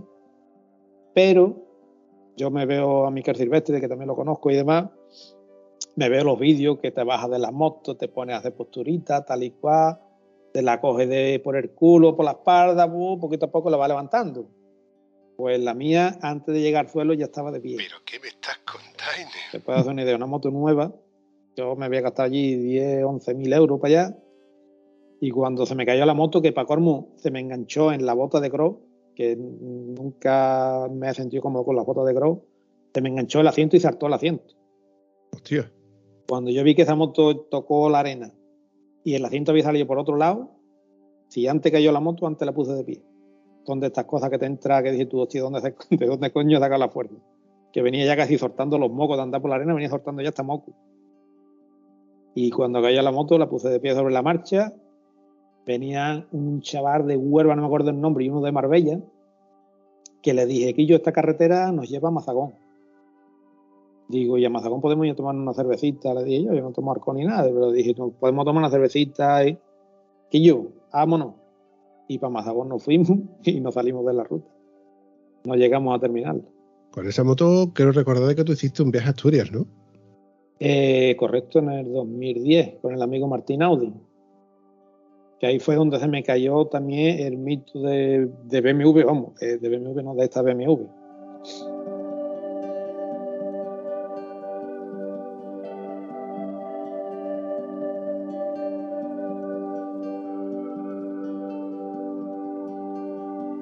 Fuimos, nos fuimos una semanita. Salimos, entramos por Galicia, León, Zamora, Galicia y salimos por Asturias. Queríamos haber llegado hasta el País Vasco, pero al final eh, la familia llamaba allá, vamos, nos llamaba por dentro y tiramos para abajo. Y yo recuerdo que veníamos para abajo, de León para abajo, veníamos a 150 y a mí me, me vibraba la moto. Que de ahí el cachondeito que habéis cogido ustedes, cabrones, con lo de la vibración, vibración, que no vibra, coño, que no vibra. Espacio patrocinado por Vibradores BMW, el Satisfyer para hombres. Que me lo digan a mí. Que conste que no quería sacarte de- del tema de la vibración, ¿eh? Pues de ahí viene el tema de la vibración, del viajito ese que hice con Martín. Y yo, yo, yo iba encima de la moto, y lo único que hacía pensar 11.000 euros y me está vibrando las manos, tío. ¿Esto cómo es? Voy en una BMW que me ha costado 11.000 euros y me vibran las manos. O sea no, no venía cómodo, tío. No venía cómodo. No venía cómodo. Y ya cuando llegué, se me juntaron las vibraciones con, con otro bajón en el negocio me hacía falta dinero y llegó el amigo Antonio un día y me preguntó. Me dice, tú, ¿en cuánto vende la moto? Me entró así, del tirón. La moto tenía ya, bueno, en dos años le hice cuarenta y tantos mil kilómetros. Me dice, ¿tú en cuánto vende la moto? Y me cogí hace un poquito y le dije, 7.500. Y me dice, pues ya la vendí. Y digo, ¿cómo? Dije, que, me la quedo, 7.500 me la quedo. Ni me regateó, ni me dijo nada, ni nada. Y yo, como soy hombre de palabra, digo, pues tú ya. Acto seguido de que tú comentaras eso, hiciste una última salida en la cual tú y yo coincidimos en Higuera de la Sierra, no, en Zufre, puede ser, en Zufre. Coincidimos en Zufre, que venía Artoni, venías tú, venía Antonio Guitare. Antonio Guitare venía con la 650 y fue la última vez que te vi montado en tu F800 GS. Ahí fue donde me enteré yo de que te quedabas sin moto y se me cayó un mito. La verdad que se me cayó un mito.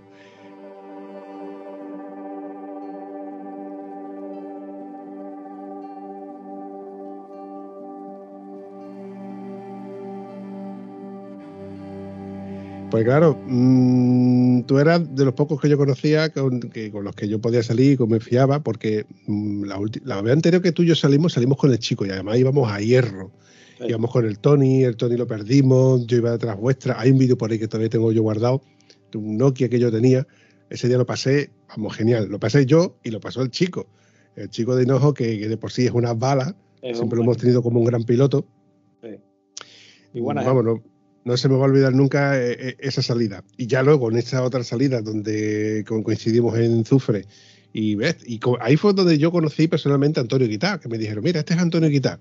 Y ya estuvimos hablando, no, el tema de las suspensiones, cómo, cómo solucionamos un poco el tema de las suspensiones, pues yo ando aquí dándole vueltas también a la historia. Pues, y ya luego me entero de que te deshiciste de tu F800 GS y fue a parar a Antonio. Y la coletilla de que la, tu F800 se convirtió en el Satisfyer de Antonio, porque como vibraba, Eh, que a día de hoy, 264.000 kilómetros después, sigue vibrando. y quien diga que no miente.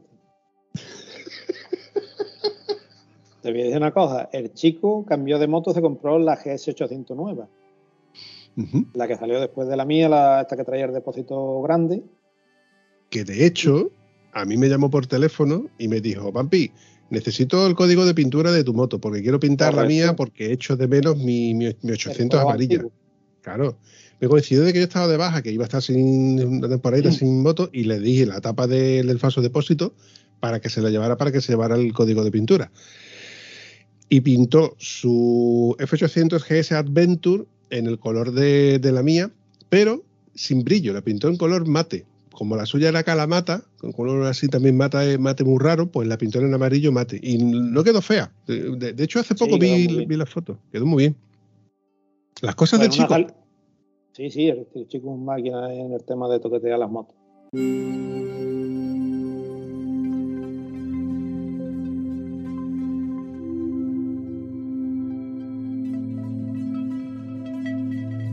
En una salida que hicimos juntas me dijo de no sé, no se lo propuse yo. Digo, Quillo, me va a dejar a probar la nueva a ver si esta vibra o no vibra. Porque él decía que no vibraba. Y yo la cogí, la reé un poquito y claro, a 120 así no te vibra aquello, pero la puse a 150, a 160, no recuerdo bien, y eso seguía igual. Tú sabes que luego me va a, rota- me va a tocar retocar cada vez que hablemos de, su- de velocidades superiores a las velocidades legales. Me va a tocar poner los Tú le el pi, el pi, ya está. Y, y eso, y recuerdo que vibraba y digo, pues esto sigue igual, esto no. Y ya nada, Antonio se hizo con ella y ahí lleva ya, ¿cuánto? Cerca de 300.000 kilómetros, ¿no? 264.000 la última vez que hablé con él y eso fue hace un par de semanas. Pero también te digo que en tres semanas, como, como se nota que Ira no está en, en casa, Sí, eh, me ha dicho que en tres semanas le ha hecho 9.000 kilómetros. no para, no para, es un bestia, tío. Es un cansino, un cansino. Es como Benjamin, Button, ¿no? Este va al revés, este va de viejo a joven. Vamos, que nos funde, nos funde a todo con, con la moto, vamos, que nos aburre. Y nada, y a poco de, de llevarse el Antonio, pues otra vez igual. Me quedé sin moto y me entró otra vez las ganas de moto. ¿Con qué me quito las ganas de moto en plan económico? Otra XT660R. Ya había tenido una, había disfrutado y me hice de otra. Esta sí, esta venía con unos escapes de, de carbono, venía con unos mil de carbono, venía con el filtro de aire, un BMC que traía, en fin, venía un poquito más preparadita, le puse yo una pantallita. Bueno, decir que disfruté mucho con la primera porque con la primera fui yo, entonces andaba por los foros, andaba también el foro de las XT y fui a la primera reunión que hicieron ese foro. La primera quedada del foro XT 660, que fue en Daimiel que si te digo la verdad y soy sincero, aparte de los viajes que he hecho con mi mujer, que son los que más disfruto, en solitario, en moto, para mí ha sido el mejor. Eso de montarme yo un viernes por la tarde, ir a un pueblo de un amigo, mi amigo Emilio, en Villa de Nueva de Córdoba, que me prestó su casa para hacer allí noche. Yo con mi XT, con mi alfojita que me dejó mi amigo Luis, y coger esa XT, tío, a 100, 110, pa, pa, pa, pa, pa, pa, pa, pa, pa, para arriba, tío llegué a Deimiel, quitarle la arfoja, hacer 300 kilómetros de pista, dormir y a la mañana siguiente coger mi motito y coger la carretera, la X101, que nunca se me va a olvidar, que ya la cogí varias veces más de lo que me gustó, y bajar a un ritmo de 120, bueno, velocidades no legales, por encima de, de lo permitido. Pero que yo que muchas veces iba y, y, hostia, que voy a 150, tenía que cortar. ¿no? y es una XT 660. Y disfruté, disfruté mucho con aquella moto. Me dio tan buen sabor de boca que me compré una segunda.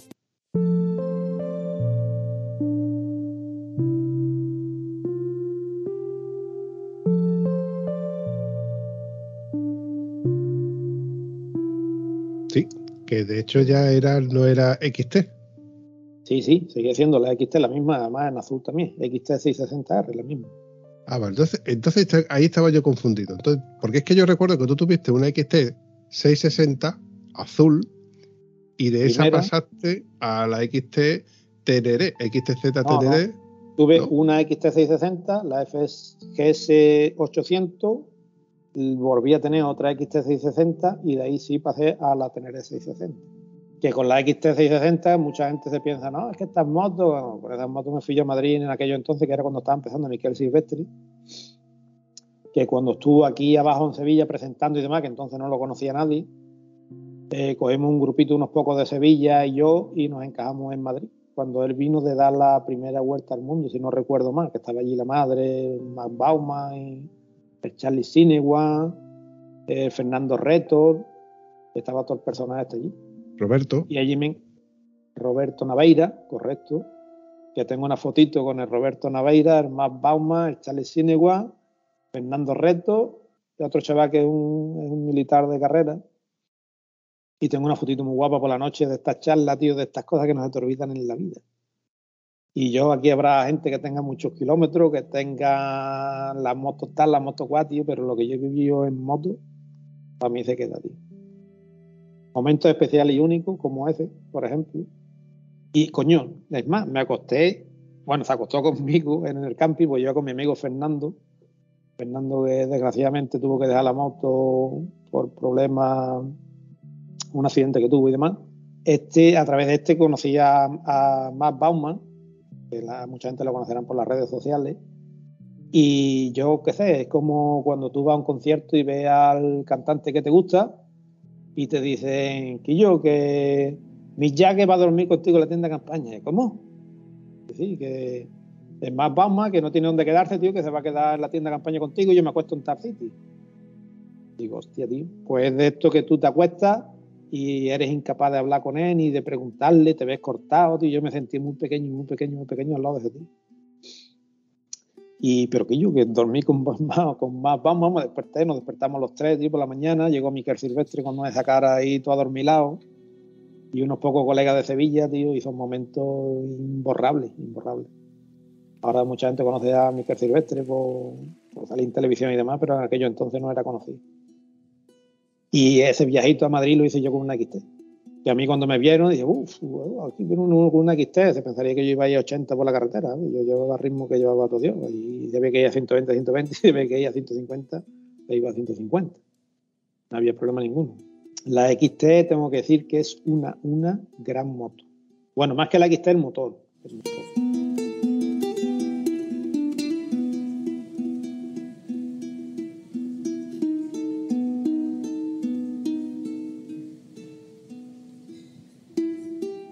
Estética de la moto no está mal, pero podría estar bastante mejor para los tiempos que corren.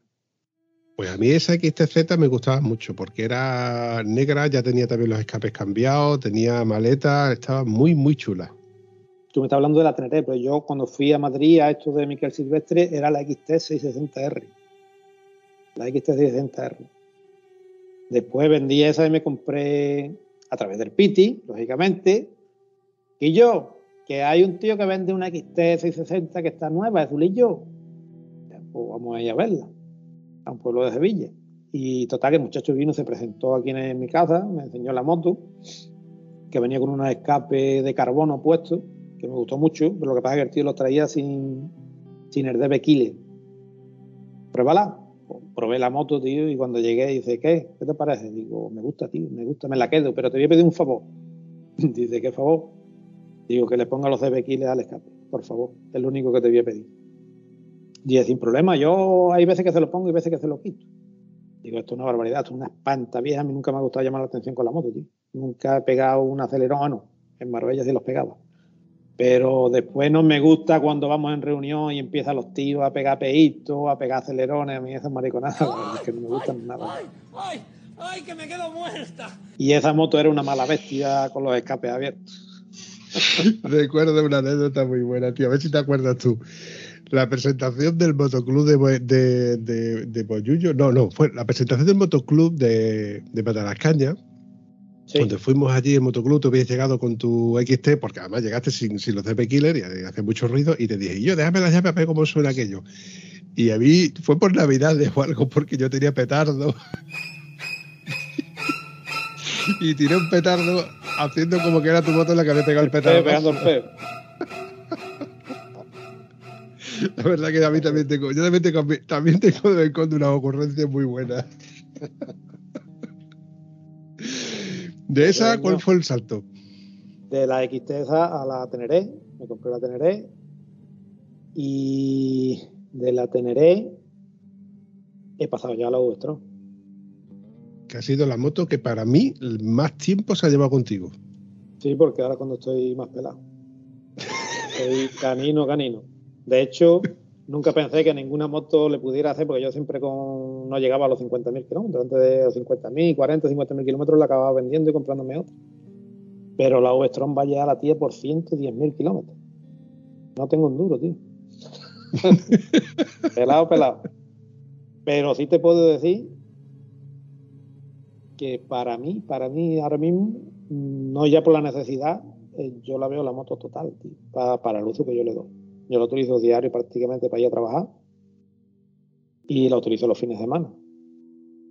Y, es la, y mi mujer se monta dice que es la más cómoda de todas las que he tenido, la más cómoda es la que se ha montado. Hombre, uf, cada vez que yo he mencionado el tomate, dice, sí, del tomate no se te ocurra hablar malamente, ¿eh? Ojito. El tomate no se ocurra delante mío no se ocurra hablar malamente del tomate. ¿Dónde que no defiende bien el tomate? Yo te puedo decir una cosa, el tomate tiene 110.000 kilómetros y yo la compré con 20. Que de hecho fui a vender, eh, la, la Teneré la vendí porque se encaprichó, vamos, la puse en 20, se encaprichó un militar que estaba en Melilla, se, se encaprichó de ella.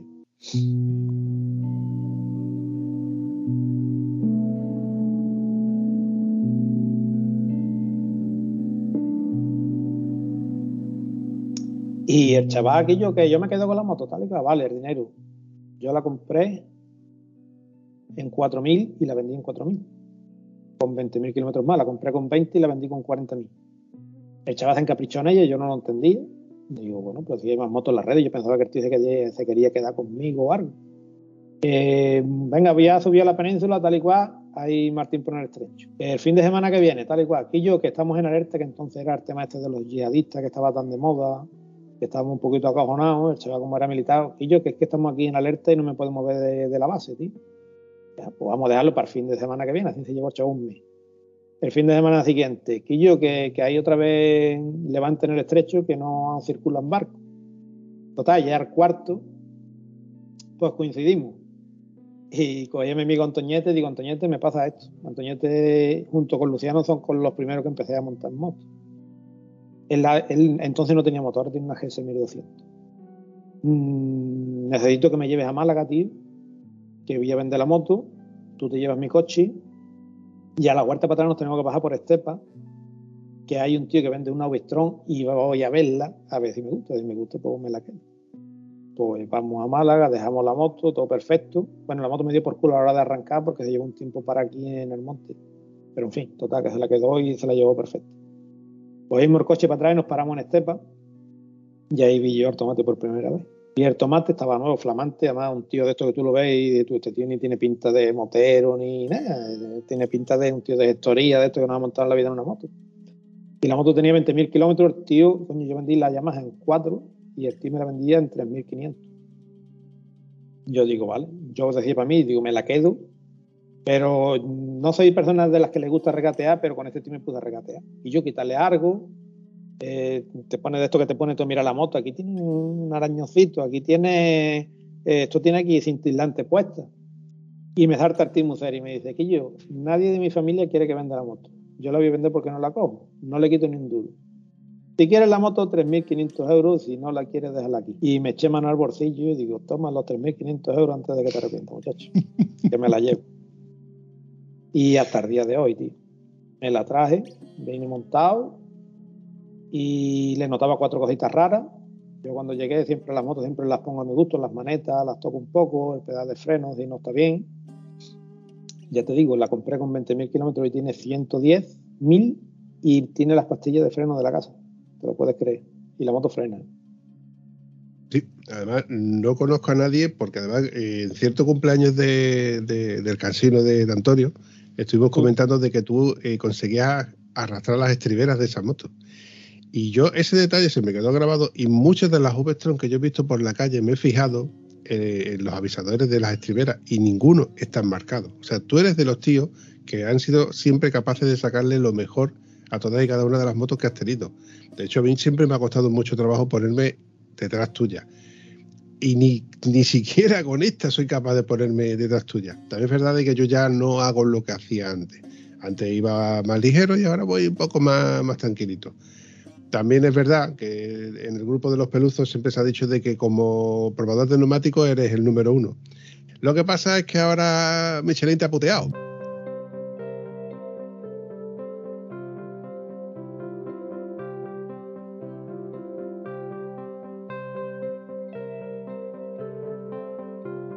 Puteado, me han puteado. Yo, hombre, probador de neumáticos no se puede decir porque la verdad es que soy fiel a lo que me gusta. Y cuando empecé a montar Michelin en la FZ1, porque antes montaba MCL, en fin, lo que se me ponía por delante. Y nunca terminaba de ir a gusto. Y en la FZ1 empecé a montar las Michelin, las Pilos Power Road 2CT. Y te puedo decir que la FZ la vendí con las estriberas gastadas hasta las gomas.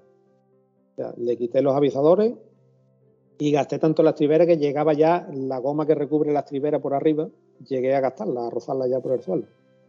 Y eso era con las 12 T, ¿eh?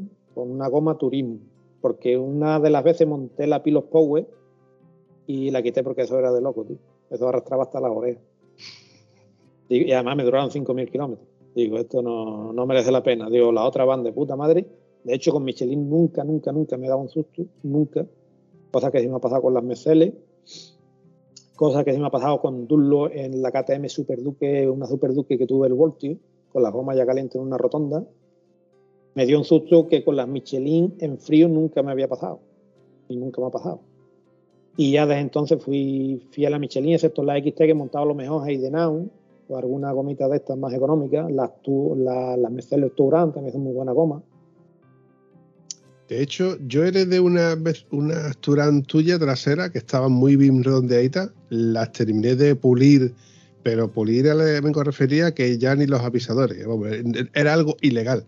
Y yo ningún neumático he conseguido hacerle ese redondeo que tú has conseguido hacerle. Ya te digo, a lo que vengo a referirme, que aun tú yendo y viniendo al trabajo, que normalmente se le suelen hacer planos haciéndole un uso diario la moto, un uso que no sea de, salir de fin de semana, tú siempre has sabido sacarle buen rendimiento a los neumáticos. Esas Mercedes Turán que yo heredé, tengo por ahí una foto todavía, eh, estaban muy, muy bien gastadas. ¿eh? Sí, porque yo soy, vamos, soy, ya no tanto, ¿no? Ya los años te hacen ir menos, pero yo soy nacido, no nacido, un enamorado de la Sierra de Huelva. En plan motero, en plan ciclista y en plan senderista que ya es lo que yo estoy pensando. Digo, yo es que no hago senderismo, yo lo que voy a pasear por la ciudad. Lo hago con mi hijo y disfruto muchísimo de ello.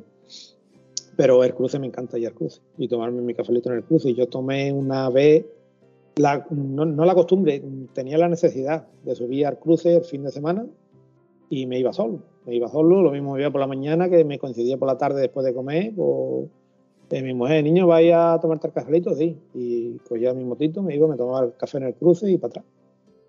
Y el cruce pues llevo subiendo ya por más de 20 años y disfrutándolo, y sigo disfrutándolo, aunque para algunos sea eso eh, un paseíto, un paseíto muy cortito, a mí eso me da vida, tío. Me da vida. Lo que sí veo hoy es mucho inconsciente en la carretera, tío. Mucho inconsciente en la carretera y la verdad es que ya voy con miedo. Pero la carretera del Berrocal y de Zalamea hasta Valverde, para mí es de las una carretera que me da vida, la disfruto de la. Por eso la hacía, la redondeaba tanto, claro. Bueno, Jesús, yo la verdad es que he disfrutado mucho de esta charla. No estaba pensado para nada, ¿verdad? Eh, tú estarás de acuerdo conmigo en que no estaba previsto. el plan era otro, el plan era otro. El plan era que fuéramos a hablar de algo, de algo referente a la moto, algo referente a los peluzos, porque, bueno, porque tú has salido muchas veces a colación.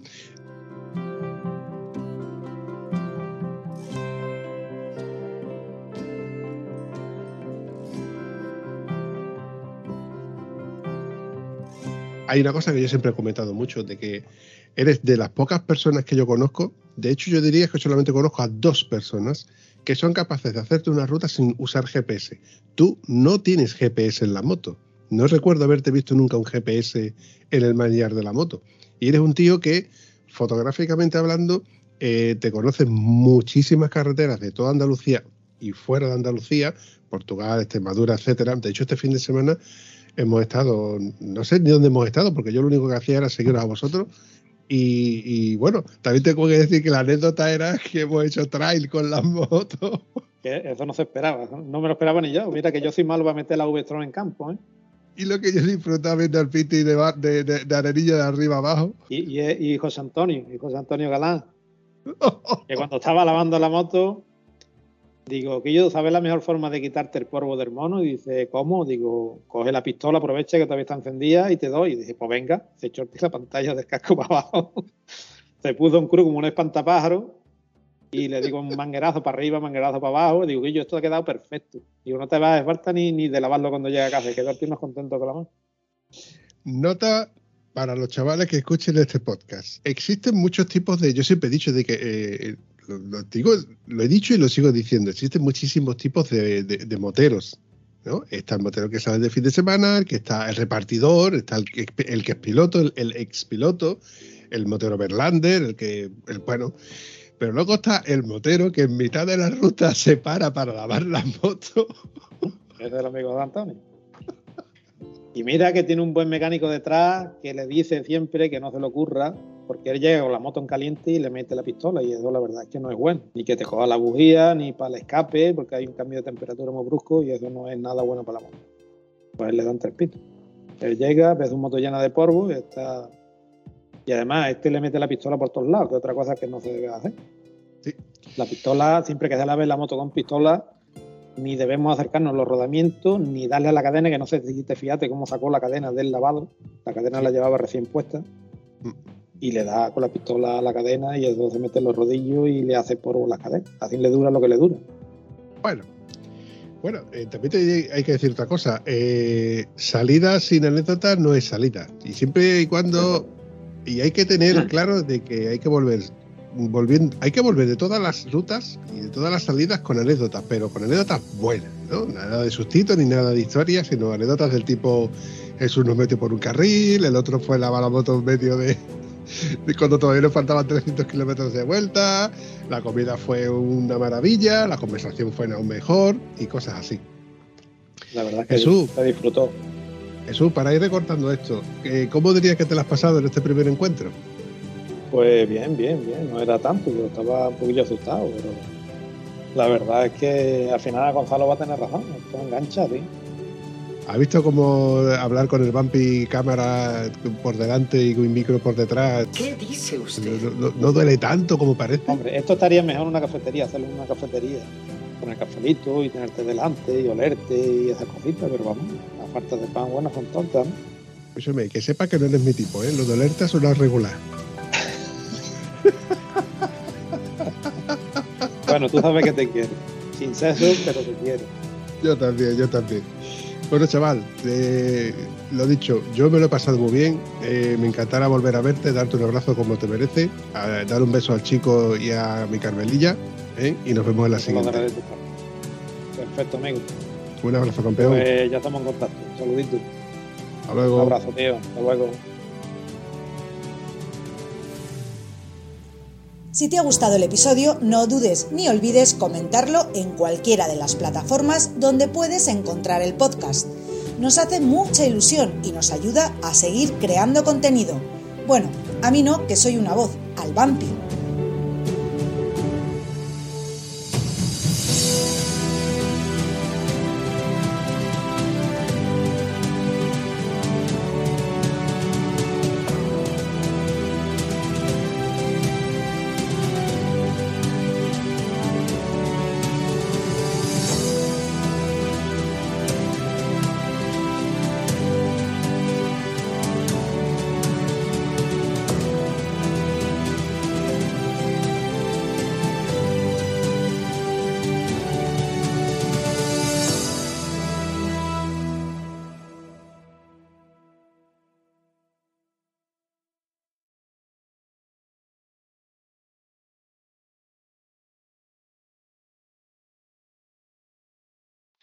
Y tú, que eres un mamón, porque no tienes otro nombre, que tú, que no, que yo no, porque yo no sé hablar, porque no. Pero, exactamente, yo no considero que tenga nada en especial, digo, yo ya te digo, yo por ti, como que no...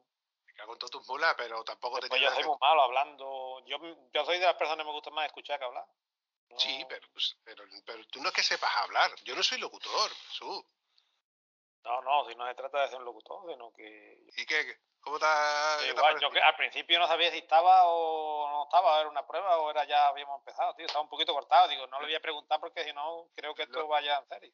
No te preocupes, yo lo hago dolor, yo lo hago dolor. Yo, luego están las tomas falsas, yo tengo que aprovechar y luego hacer las, to- las tomitas falsas y las cuatro cositas así de cachondeo. La verdad es que sí, se quedan muchas cosas en el tintero, tío, por hablar. Porque no tenemos, porque no vamos a hablar de algo. Porque no, tú pensabas hablar de algo y al final resulta de que hablamos de cualquier otra cosa, pero esto da luego pie a que hablemos con otra. con- a lo, a- lo que pasa es que ha faltado el voltio. Si llega hasta el voltio, empezamos a meterlo con Rosy y con su historia, y con, pero hemos hablado de, de- tu trayectoria. Y mira por donde la gente ya conoce a otro peluzo más. El creador del grupo, que no lo hemos hablado. También, pues tú, lo podemos hablar en, en- en otro, En el en- próximo, en el en otro episodio. O por qué la pelea con Gonzalo, o por qué Gonzalo se pelea con. O sea, Antonio se pelea con las Adventure y Pierre Pitti defiende las Adventure. sí, y sí. la- lo típico de los peluzos. De Esto, esto lo hemos hablado un montón de veces. Y a la gente le gusta el cachondeo este, de que nos picamos y de que nos metemos y nos enfadamos, pero luego de cachondeo. Lo de lavar la moto en medio de la, de, de la ruta, eso la aquí se le ocurre. El cachondeo. Bueno, chaval, te lo he dicho. Dale un besito al personal. muchacho. Ya hablamos. Venga, un abrazo, tío. Hasta luego. Hasta luego. Adiós.